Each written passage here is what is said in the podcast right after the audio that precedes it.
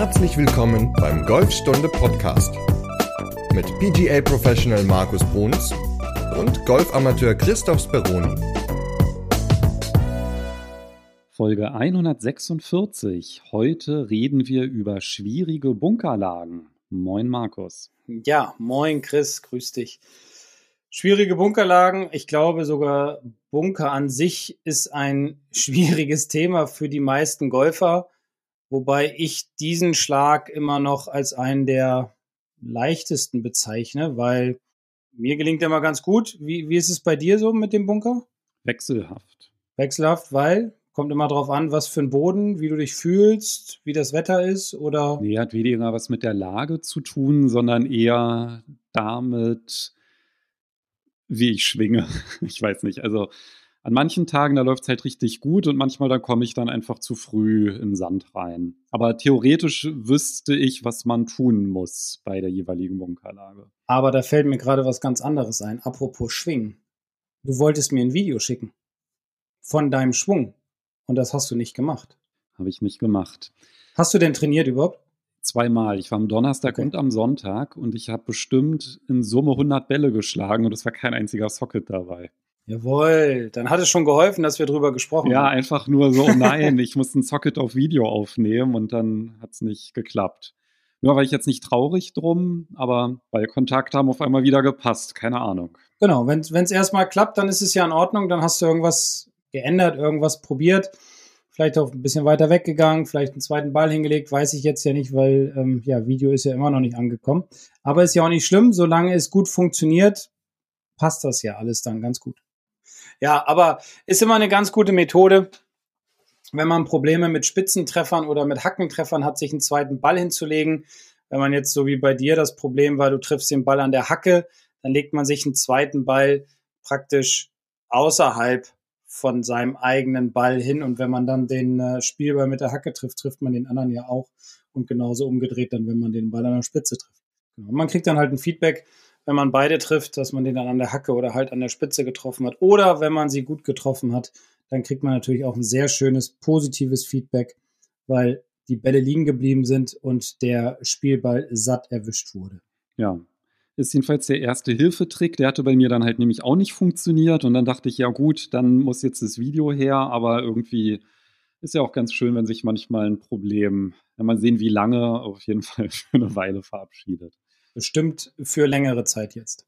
Meinst du? Ich habe das Problem ja nicht verstanden, was ich hatte. Das macht mir ein bisschen Sorge. Ne? Das ist ja irgendwie, wenn man sich da dann entweder rauskämpft oder das Verständnis dann entsteht, dann ist es ja dann halt auch gut. Aber da fand ich es jetzt irgendwie komisch. Aber das ist positiv gelaufen, das Training. Und das ist ja auch mal was ganz Wichtiges, finde ich, weil du hast positive Gedanken mit nach Hause genommen. Du bist ähm, ja anders gestimmt gewesen. Du hast jetzt keine Angst mehr vor diesem vor diesem blöden Schlag, den wir ungern aussprechen, sondern du weißt jetzt, hast jetzt ein besseres Gefühl wieder dir erarbeitet und das hilft auch schon, um wegzukommen davon, weil manchmal ja, helfen solche Gedanken, solche positiven Dinge einfach dann doch eine ganze Menge. Und das ist ja nicht nur bei Schlägen, ja, die du an der Hacke triffst, sondern das ist ja bei jedem Schlag oder in jeder Situation so. Wenn wir positiv halt da rangehen, dann kann es auch nur gut werden.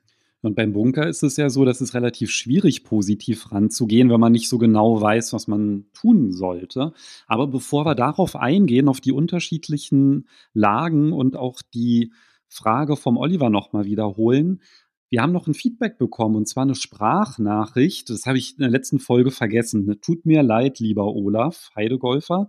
Und zwar zum Thema Rundenanalyse. Ist ja mittlerweile schon vier Folgen her.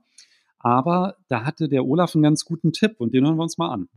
Ja, guten Morgen, Chris. Guten Morgen, Markus. Ähm, hab eben die Folge zu Ende gehört, die aktuelle zum Thema Rundenanalyse. Wieder sehr klasse. Ich mag sowas ja. Ich stehe auf Statistiken und mache sowas auch total gerne. Ähm, ich hätte zwei Anmerkungen dazu. Also zum einen habe ich festgestellt, was diese, diese ganzen ähm, analytischen Dinge angeht, also gerade die, die technischen, ich habe Game Golf genutzt, ich nutze Hole 19. Ähm, da würde ich mir wünschen, wenn vielleicht, ich weiß nicht, ob es im Rahmen der PGA of Germany Ausbildung zum Golflehrer vorkommt, ähm, eine gewisse Technikkompetenz vielleicht sich durchsetzen würde, auch bei den Golflehrern.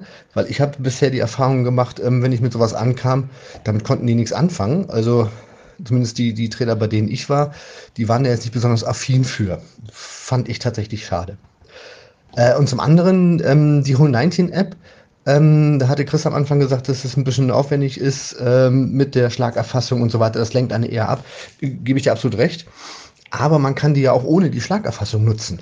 Und dann habe ich im Prinzip die Basisdaten in der, ähm, in der äh, Rundenanalyse, in der Auswertung, die ich vielleicht am Anfang brauche, die also unter Oldschool quasi ähm, dargestellt werden, weil ich kann auch ohne Schlagerfassung nach dem jeweiligen Loch, also auf dem Weg zum nächsten Loch, das kann ich nebenbei machen, erfasse ich meinen Score, ich erfasse, wie viel Putts habe ich gemacht separat, habe ich einen Bunkerschlag dabei gehabt, ähm, habe ich vielleicht einen Strafschlag? Und ähm, war es ein Fairway-Treffer oder habe ich rechts, links oder zu kurz geschlagen äh, aufs Fairway.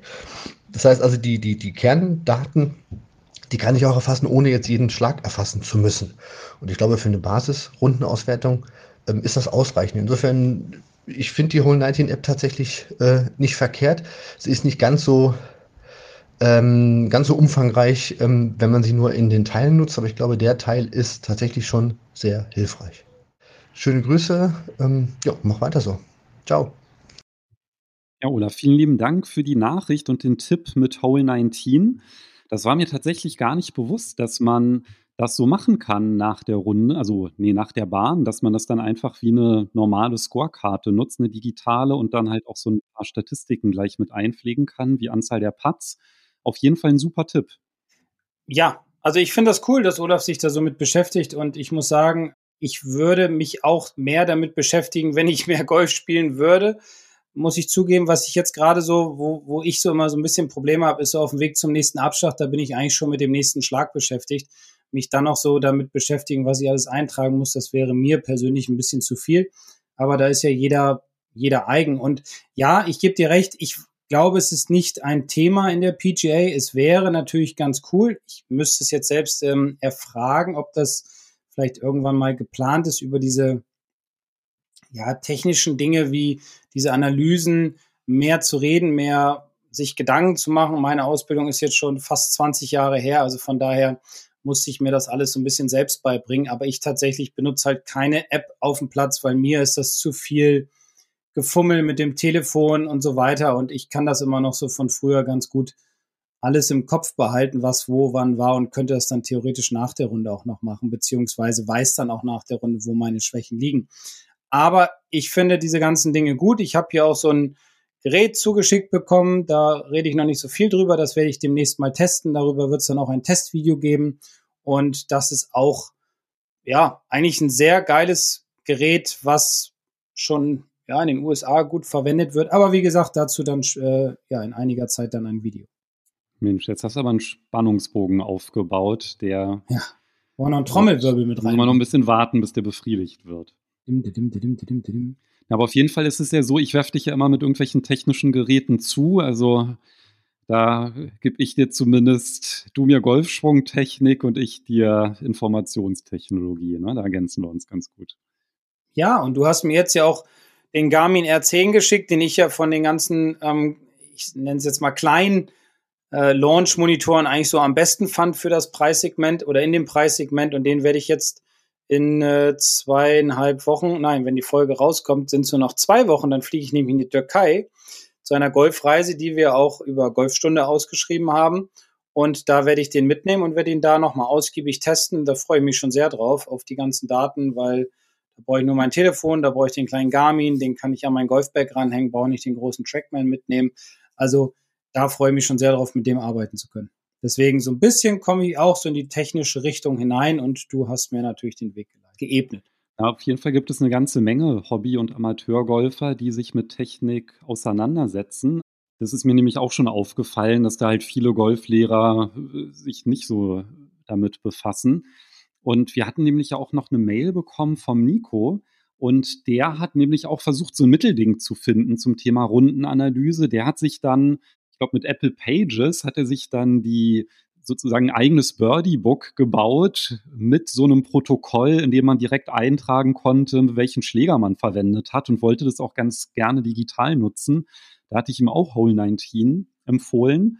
Also das finde ich echt auch toll, wie erfinderisch unsere Hörer sind und wie viel die auch ausprobieren, um ja ihre Runden halt zu erfassen und daraus zu lernen. Ja, also ich finde es total klasse, weil es ist ja auch ein ganz, ganz wichtiger Aspekt, um in seinem eigenen Spiel voranzukommen. Und wenn man sich gar keine Gedanken darüber macht, dann ist es auch der falsche Weg. Deswegen, ich finde es cool, dass, dass sich so viele Golfer, so viele Amateure, sage ich mal, sich Gedanken darüber machen, ihr Spiel zu verbessern. Wichtig ist jetzt aus meiner Sicht natürlich dann immer noch, dass man dann auch ja an den Bereichen arbeitet, die ja jetzt schlecht waren in den letzten vier, fünf, sechs Runden. Und ja, um einen Bereich wollen wir uns ja heute kümmern, der ja bei vielen, so ist meine Erfahrung, leider zu kurz kommt. Nämlich das Bunkerspiel. Und da sind viele Leute, die ich immer wieder auch so im Unterricht habe, die merken, oh, wenn ich mal in den Bunker reingehe, habe mal so ein bisschen eine Idee, also jetzt nicht die hundertprozentige, aber zumindest so eine Idee, wo sollte der Ball liegen, wenn die und die Situation ist oder wie komme ich am besten raus dann hat man auch so für den Platz natürlich eine ganz gute Herangehensweise. Und deswegen unser Thema heute Bunker, ja, in verschiedenen Situationen den Ball zu spielen, halte ich wiederum für einen ganz, ganz wichtigen Punkt und äh, da muss man natürlich auch dran arbeiten. An dieser Stelle sei verwiesen auf Folge 23. Verlinke ich auch nochmal in der Podcast-Beschreibung, weil da müsste man eine ganze Weile scrollen, um da zurückzukommen. Da haben wir darüber gesprochen, wie man aus, aus dem Bunker auf das Grün spielt. Und das ist ja der Standardbunkerschlag. Aber der Oliver aus Düsseldorf, der hat uns eine Nachricht geschrieben. Und zwar meinte er, dass jetzt in dieser Jahreszeit es sehr oft vorkommt, dass der Sand total fest sein kann nach längerem Regen. Und da hat er dann große Probleme, beziehungsweise hat nach Tipps gefragt, wie man in dieser Situation umgeht, also so mit den herbstlichen Bedingungen. Und da wir uns gedacht haben, wir sprechen jetzt nicht nur über den festen Sand, dass wir da auch noch ein paar andere schwierige Bunkerlagen mit reinnehmen, um darüber zu sprechen, wie man sich da am besten draus befreit, weil es ist ja, wie du gesagt hast, wenn man im Bunker landet und dann zwei oder drei Schläge braucht, um da rauszukommen, dann kann man die Bahn eigentlich fast vergessen und im schlimmsten Fall schlägt sich das dann negativ auf den gesamten, auf den gesamten Verlauf der Runde nieder. Und das wollen wir vermeiden und deswegen gehen wir heute mal die schwierigen Bunkerlagen durch. Ja, also harter Sand oder nasser Sand oder im Sommer gibt es vielleicht auch auf Plätzen Bunker, wo wenig Sand im Bunker an sich ist. Da muss man natürlich wissen, und da sind zwei Dinge ganz, ganz wichtig. Da muss man wissen, wie komme ich da raus, was muss ich tun, damit mein Ball rauskommt. Und wenn wir mal, ich habe das auch schon mal in ein, zwei Folgen gesagt, so vom harten Boden außerhalb des Bunkers zu spielen. Da ist auch immer so die Situation, dass der Spieler ja mit dem falschen Gedanken rangeht. Die meisten Spieler gehen da ran und drehen die Schlagfläche auf. Also wir reden jetzt hier darüber, dass wir ein Sandwedge in der Hand haben und wir wollen den Ball jetzt vom harten Boden schlagen. Und da ist es eigentlich egal, ob der Ball außerhalb vom Bunker liegt oder der Sand nass oder hart ist. Ganz wichtig ist immer, das Sandwedge so hinzustellen, wie es gebaut ist. Denn wenn man sich so ein Sandwedge vorstellt oder der ein oder andere hört jetzt die Folge vielleicht auch auf der Driving Edge, dann einfach mal das Sandwedge in die Hand nehmen und mal die Sohlenkonstruktion angucken. Und die Sohle ist so aufgebaut, dass dort ein Winkel ist zwischen der hinteren und der vorderen Kante, der sogenannte Bounce. Und der Bounce hilft mir, den Ball aus dem Sand, aus einem, ja, ich sage jetzt mal guten Sand, herauszuschlagen. Wenn der Sand aber hart ist oder wenn der Ball außerhalb auf einer kahlen Stelle liegt und ich den Schläger öffne, weil ich glaube, das muss ich tun, damit ich mehr Loft und mehr Höhe auf den Ball kriege, dann kommt die hintere Kante von der Sohle viel zu früh in Kontakt mit dem Boden. Der Schläger prallt ab, man toppt den Ball und dann bleibt er entweder im Bunker hängen oder er zischt halt hinten rüber und genauso wäre es auch, wenn der draußen auf dem Rasen, auf einem harten Rasen liegen würde oder auf einer Kahlstelle, dann darf man auch die Schlagfläche nicht aufdrehen. Also das ist erstmal ganz, ganz wichtig, dass man den Schläger so an den Ball stellt, wie er halt auch gebaut ist. Und der zweite wichtige Punkt bei harten, nassem Sand ist, dass man die Ballposition anpasst.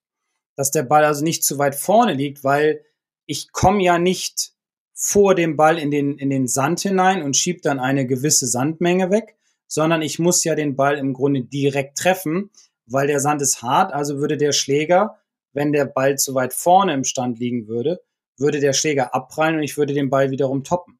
Deswegen da gucken, ja, das ist so ein bisschen auch Feingefühl, wie hart ist jetzt der Sand, aber prinzipiell den Ball mittiger nehmen, wenn ich einen harten Sand habe und den Schläger nicht öffne. Wenn ich den Ball mittiger nehme, dann führt es immer dazu, dass ich einen direkteren Ballkontakt habe. Also der Schläger trifft direkt den Ball.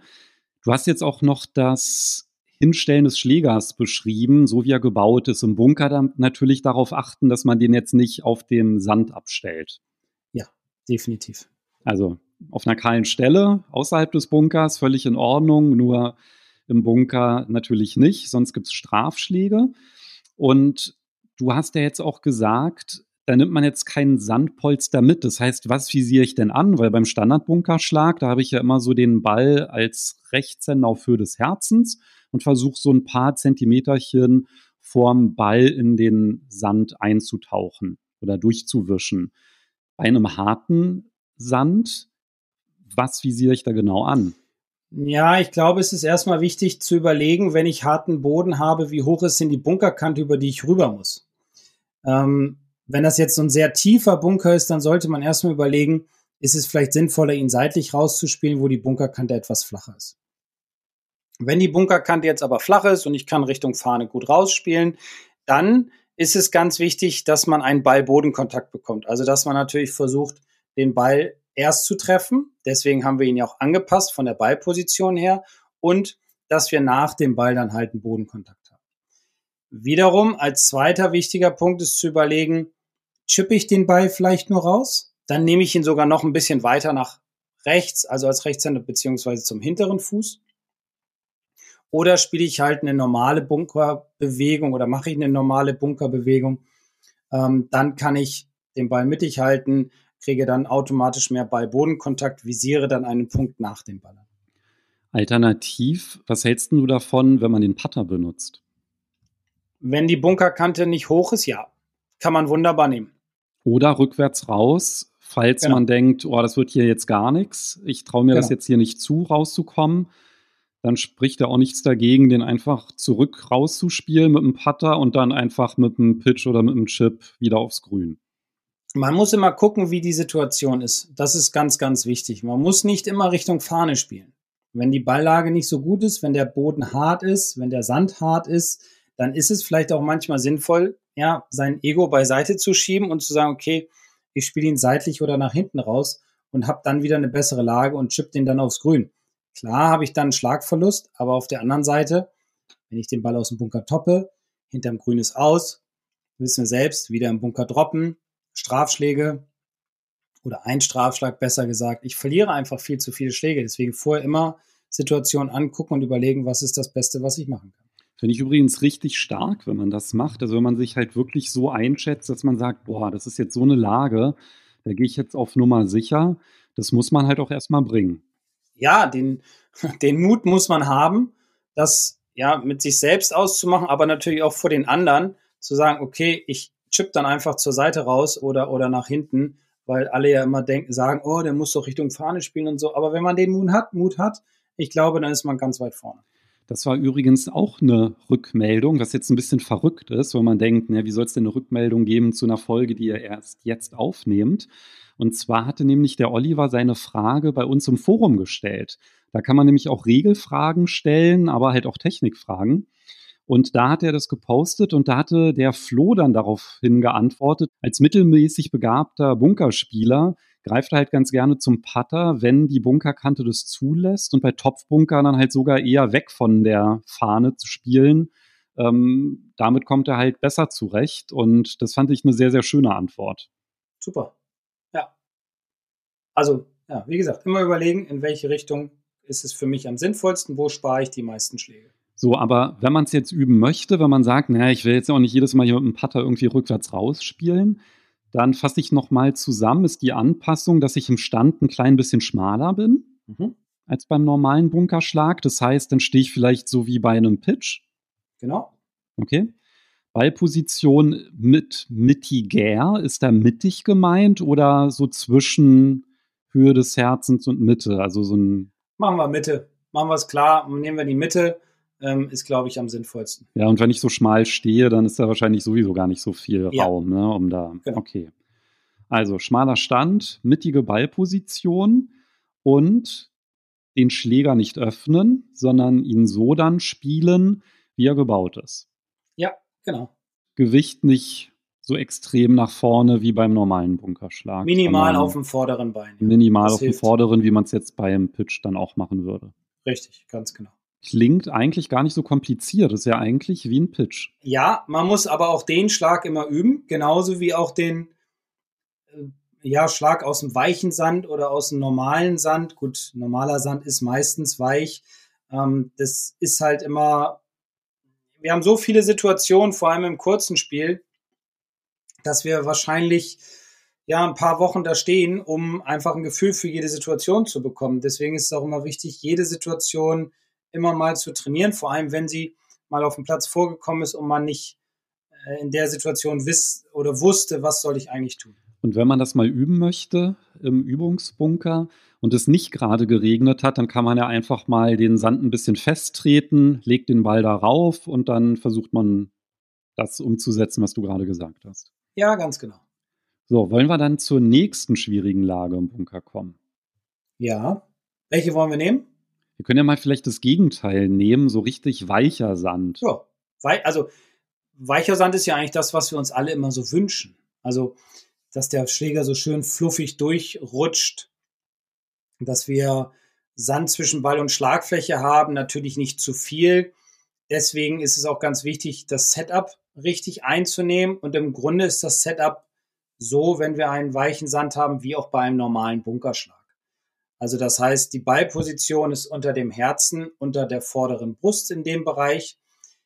Wichtig ist jetzt im Vergleich zu dem anderen Schlag, zu dem anderen Bunkerschlag, dass wir auf jeden Fall breiter stehen. Und was ich auch immer ganz gut finde, ist, wenn man den vorderen Fuß, die vorderen Zehenspitzen und das vordere Knie, also beim Rechtshänder ist es dann das linke Knie, schon in Richtung Ziel oder mehr in Richtung Ziel gedreht hat. Das hilft dann ganz gut beim Durchschwung, um schön durch den Ball hindurch beschleunigen zu können. Der breite Stand fördert wiederum ein, ein Sitzen und dieses Sitzen ist wiederum wichtig, weil ich will im weichen Sand nicht so viel ähm, die Hüfte rotieren beim Ausholen, sondern eher durch den Ball rotieren. Und ähm, deswegen sollte man beim Ausholen etwas mehr sitzen, damit man mehr Stabilität hat. Ansonsten kann man, muss man nicht im Sand, im weichen Sand die Schlagfläche öffnen. Also es kommt da auch wieder drauf an, wie hart ist denn oder wie weich ist denn der Sand an sich. Wenn er sehr weich ist, dann kann man die Schlagfläche ein bisschen mehr öffnen, dann gerät der oder dann hilft mir der Bounce mehr, durch den Sand hindurch zu gleiten. Dann kriege ich auch ein bisschen mehr Höhe auf den Ball. Wenn der Sand vielleicht ein bisschen härter wieder ist, dann natürlich wieder, wie eben auch beschrieben, bei dem nassen Sand die Schlagfläche nicht ganz so viel öffnen. Aber das ist immer schwierig so zu sagen. Da muss man immer gucken, wie ist die Sandbeschaffenheit des Bunkers.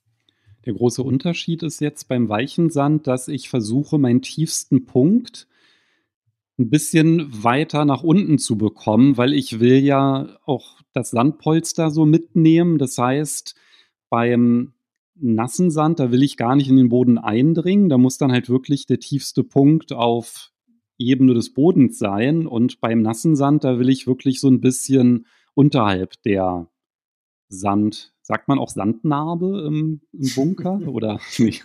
Du weißt, was ich meine. Ja. Sandoberfläche, Bunkeroberfläche. Genau, da versuche ich den tiefsten Punkt unterhalb der Sandoberfläche zu haben. Ja, genau. Und das ist eigentlich der große Unterschied und das kann ich halt variieren durch, und deswegen sind die beiden Extreme ja auch so schön. Gewicht weiter vorne, Stand breiter, bisschen sitzend führt dazu, dass der tiefste Punkt nach unten wandert. Ja, und der Bounce hilft mir natürlich auch noch dann durch den Sand halt gut durchgleiten zu können. Ne? Das ist auch nochmal ein ganz Ja, weil ganz ich halt geöffnet Punkt. habe, genau. Und dadurch, dass der Ball ja auch weiter links ist, ist wunderbar, dann gleitet der Schläger unten drunter. Ja. Und wenn der, um neutral formuliert, Ball links, also Ball weiter vorne im Stand, und wenn er mittiger ist, dann habe ich halt auch den früheren Ballkontakt.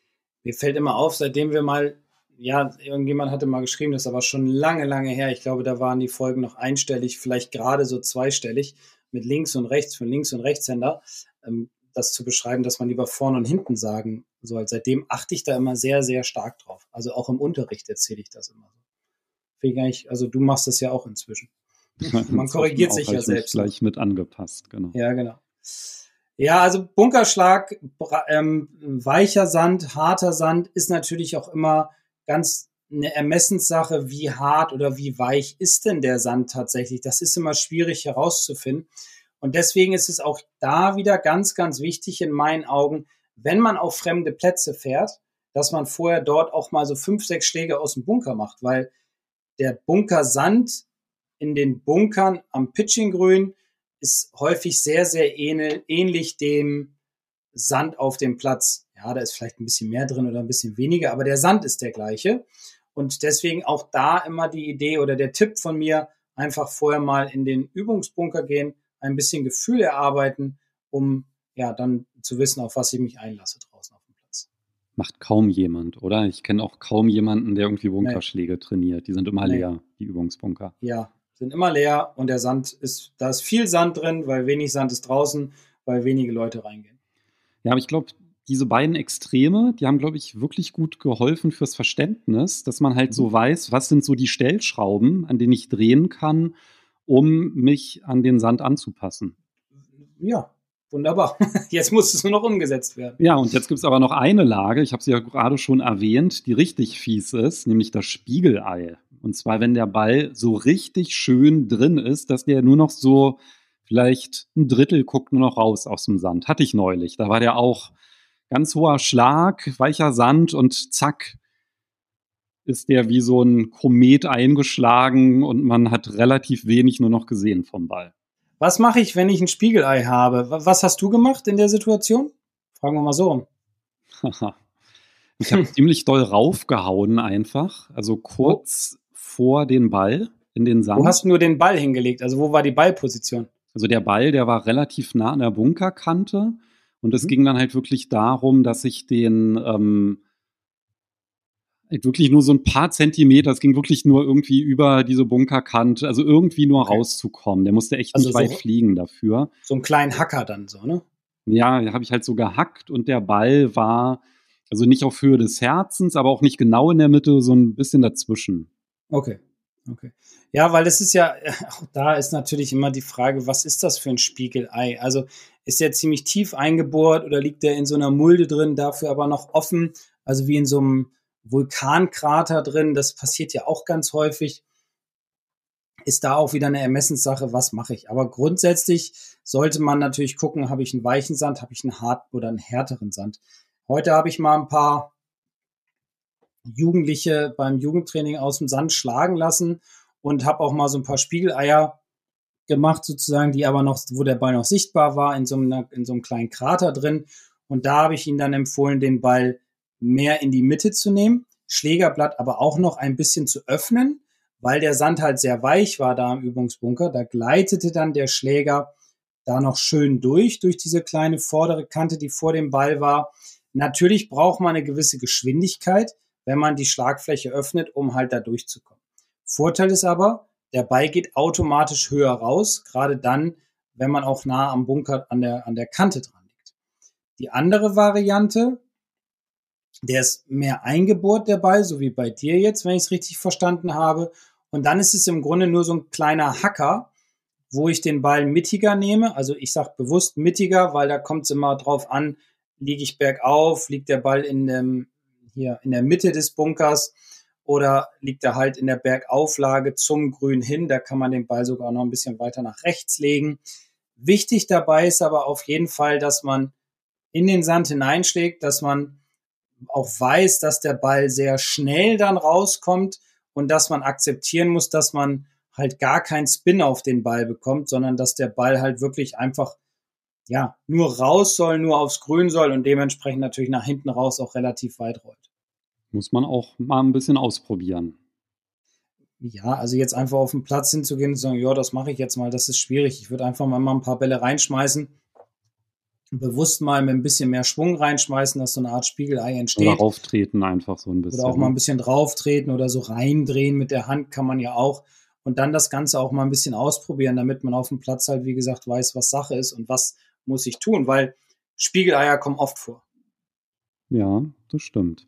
Also allgemein im Bunker gibt es ja die unmöglichsten Lagen und wir haben mal vor zwei Jahren noch einen Wunder, zwei Jahre her, ne?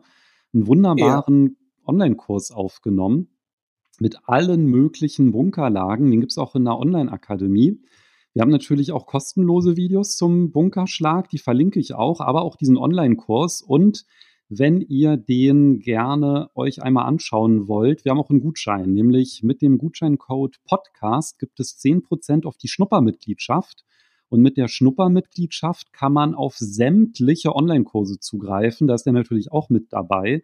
Und da kann man wirklich von der Bunkerkante bergauf, bergab, da ist wirklich alles mit dabei, was im Bunker irgendwie eine Relevanz haben könnte und auch noch mit wunderbaren Übungen, die man durchführen kann. Das ist übrigens schon drei Jahre her. Es war vor Corona. Ah, ja, ja, drei Jahre. Das war der November vor Corona. Ja, dann ziemlich genau drei Jahre, ne? Können wir auch mal wiederholen, ne? so ein Bunkerkurs, meinst du? Nein. Nee, Mallorca. Ja. Ein paar Videos machen. Ja, ich glaube, damit haben wir eine ganze Menge schwieriger Bunkerlagen besprochen mit den mhm. unterschiedlichen mhm. Parametern. Und ich hoffe, lieber Oliver, dass dir das hilft, um in Zukunft besser aus dem Bunker zu kommen, auch wenn der Sand im Bunker mal ein bisschen fester sein sollte.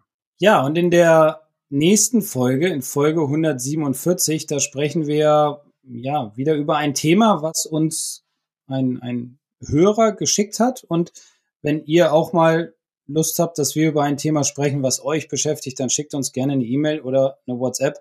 Und ähm, das findet ihr natürlich auch alles in der Podcast-Beschreibung. Ja, und worüber reden wir dann in Folge hm. 147? Also über die Post-Shot-Routine, das heißt die Routine nach dem Schlag.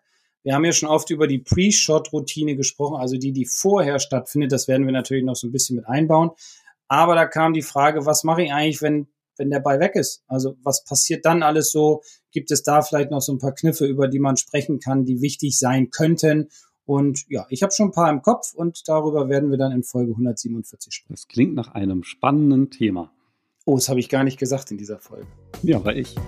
Dann hören wir uns nächste Woche wieder. So machen wir das. Bleibt gesund und munter und bis nächste Woche. Bis dann. Tschüss. Ciao.